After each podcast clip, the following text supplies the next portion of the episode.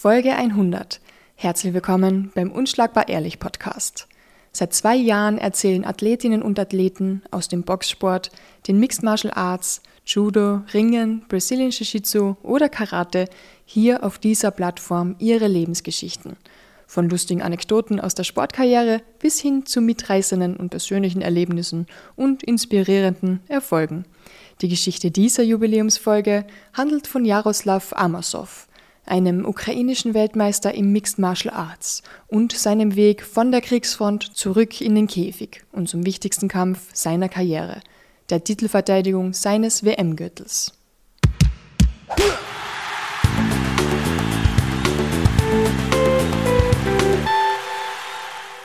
Am 24. Februar 2022 wird Jaroslav Amasov in seinem Zuhause in Irpin an der Grenze zu Kiew von ungewöhnlichen Geräuschen geweckt.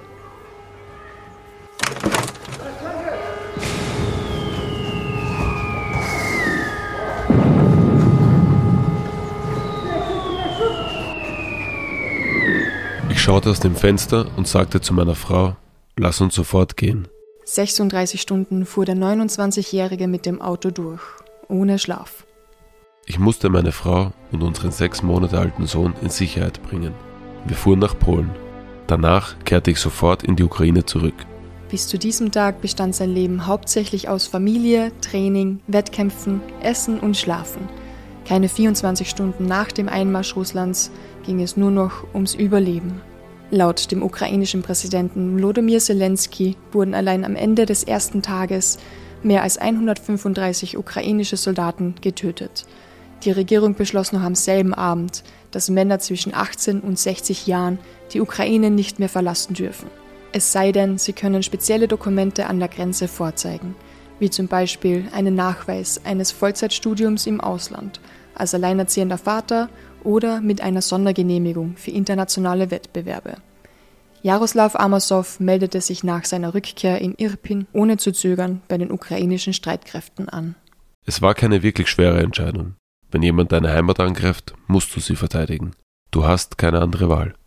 Amasov ist einer von vielen ukrainischen Athleten, die ihre Karriere hinten anstellen, um an der Front zu kämpfen wie beispielsweise die bekannten Profiboxer Alexander Usyk oder Vasil Lomachenko. Irpin, die Stadt, in der Amasov geboren und aufgewachsen ist, wurde in den ersten vier Wochen der Invasion zur Schlüsselposition im Kampf um die Hauptstadt Kiew. Irpin war einer der letzten Vororte, den der Aggressor erst noch einnehmen musste, um an Kiew heranzukommen – würde Irpin fallen, wäre Kiew, die größte und wichtigste Stadt der Ukraine, von den Russen überrollt und mit großer Wahrscheinlichkeit eingenommen worden. Die Bevölkerung suchte einen Weg aus der Gefahrenzone. Autokolonnen stauten sich auf den Straßen aus der Hauptstadt und den umliegenden Städten. Zivilisten wurden auf ihrer Flucht erschossen. Von allen Seiten wurden wir attackiert. Auch Jaroslavs Mutter musste Irpin verlassen. Bevor sie und ihr Mann flüchteten, nahm sie den Weltmeistergürtel ihres Sohnes, wickelte ihn in ein Tuch und versteckte den Gürtel im Keller des Hauses. Mit ihm verschwanden auch die sportlichen Zukunftspläne von Amasov für die nächsten Monate. Ich wusste zu dieser Zeit nicht, ob ich jemals wieder zum Sport zurückkehren würde. Doch alles, was zählte, war die Familie zu beschützen und den Krieg zu gewinnen. Im Juni 2021 krönte sich Jaroslav Amasov nach einem dominanten Sieg über den damaligen Bellator-Titelträger Douglas Lima zum Champion im Weltergewicht bis 77 Kilogramm. Amasov ist unter anderem auch vierfacher Weltmeister im Sambo, einer Kampfsportart, die 1923 von der sowjetischen Armee entwickelt wurde und seine Wurzeln im Judo und dem Ringkampf hat. Durch seinen Stiefvater kam er als 15-Jähriger zu diesem Sport entdeckte aber schnell auch seine Leidenschaft für MMA, wo nicht nur am Boden gekämpft wird, sondern auch im Stand. 2012 fieberte der Leistungssportler seinen ersten Profikampf entgegen. Bereits fünf Jahre später nahm Bellator, eine der größten MMA-Organisationen der Welt, ihn unter Vertrag. In seiner MMA-Karriere verlor Amasov noch kein einziges Mal und auch den wichtigsten Kampf seines Lebens, jenen um seine Heimatstadt Irpin, sollte der 29-Jährige gewinnen obwohl mit dem März 2022 die Situation dort immer schlimmer wurde. Die Hälfte der Stadt war bereits in russischer Hand, doch die ukrainischen Soldaten kämpften hartnäckig weiter und unter ihnen Jaroslav Amasov. Es war die Hölle auf Erden. Tote Zivilisten, alte Frauen, Kinder, Familien. Warum erschießt man eine alte Frau? Warum erschießt man Kinder? Es sind Zivilisten, es ist nicht die Armee. Warum tun die Russen so etwas? Ich verstehe das nicht. Manchmal schlafe ich ein, schließe die Augen und sehe all die Toten auf den Straßen. Manchmal schlafe ich gar nicht. Am 28. März 2022, genau einen Monat und einen Tag nach der Invasion Irpins, konnten Amasow und die restlichen Soldaten die Stadt zurückerobern. Laut ukrainischen Angaben kamen während der russischen Besatzung ca. 80 Soldaten und 300 Einwohner ums Leben. Das ukrainische Verteidigungsministerium hat den massiven Heroismus und die Widerstandsfähigkeit der Bewohner und Verteidiger mit dem Ehrentitel Heldenstadt der Ukraine gewürdigt. Nach der Rückeroberung suchte Amasow unter den Trümmern seines Elternhauses nach seinem Belatergürtel. Ich rief meine Mutter an und fragte sie, wo ist mein Gürtel? Wo ist mein Gürtel? Sie erklärte mir dann, wo sie ihn versteckt hatte. Ein Kollege filmte den Moment, als Amosow in seiner Militärmontur aus dem Keller stieg, den Gürtel auspackte und in die Luft hielt. Während das Video um die Welt ging, versuchten Freunde und Bekannte, den Sportler zu überreden, seine MMA-Karriere fortzusetzen. Meine Frau sagte jedes Mal, du musst trainieren gehen.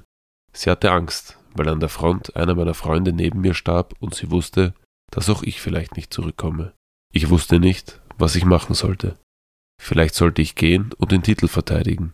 Vielleicht sollte ich bleiben und weiterhin für mein Land kämpfen. Denn das war mein Zuhause und egal was passierte, ich wollte dort bleiben. Ich wollte der Welt aber auch unsere Geschichte erzählen und zeigen, wie stark die Ukrainer sind. Insgesamt wurden in Irpin 885 Gebäude dem Erdboden gleichgemacht und über 12.000 beinahe zerstört. In den Trümmern fanden Amosow und seine Kollegen einen beschädigten Boxring, den sie auf der Straße aufbauten. Amosow begann dort wieder mit seinem MMA-Training. Und mit jedem Schlag im Ring kam seine Hoffnung, vielleicht doch wieder Wettkämpfe zu bestreiten, langsam zurück. Ich habe den Sport sehr vermisst. Das Training gab mir eine Auszeit vom Schlachtfeld und ich konnte all die Bilder der Toten und meiner zerstörten Heimat für kurze Zeit aus dem Kopf vertreiben. An ihre Stelle traten Bilder aus siegreichen Zeiten und ein Funke Zuversicht, irgendwann wieder im Oktagon zu stehen, mit Handschuhen an jenen Händen, die so lange eine Waffe hielten. Amosov beschloss, zu Bellator zurückzukehren. Fast ein halbes Jahr musste er jedoch auf einen neuen Reisepass und das amerikanische Visum warten. Dann entschied Bellator, seine Titelverteidigung auf den 25. Februar 2023 in Dublin, Irland, zu setzen. Genau ein Jahr nach Kriegsbeginn. Neun Monate bereitete sich Amasov darauf vor. In 5x5 Minuten Runden dominierte er seinen Gegner Logan Sturley und verteidigte erfolgreich den Titel nach Punkten. Es war sein 27. Sieg in Folge. Nur Khabib Nurmagomedov hält eine längere Siegesserie in der MMA-Szene mit 29 gewonnenen Kämpfen. Ich bin die Nummer 1 der Welt in meiner Gewichtsklasse. Jetzt werde ich erst einmal meine Familie in Polen besuchen und mich erholen. Danach gehe ich in die Ukraine zurück. Jaroslav Amasow will die ukrainischen Streitkräfte unterstützen, aber nicht mehr direkt an der Front kämpfen. Der Bellator-Champion bereitet sich in Irpin bereits auf seinen nächsten MMA-Kampf vor. Vielleicht ist die Nachricht, dass ein ukrainischer Athlet seinen Titel verteidigt hat, Motivation für die Menschen. Ich kämpfe für sie und hoffe, dass der Krieg bald ein Ende hat und wir in Frieden leben können.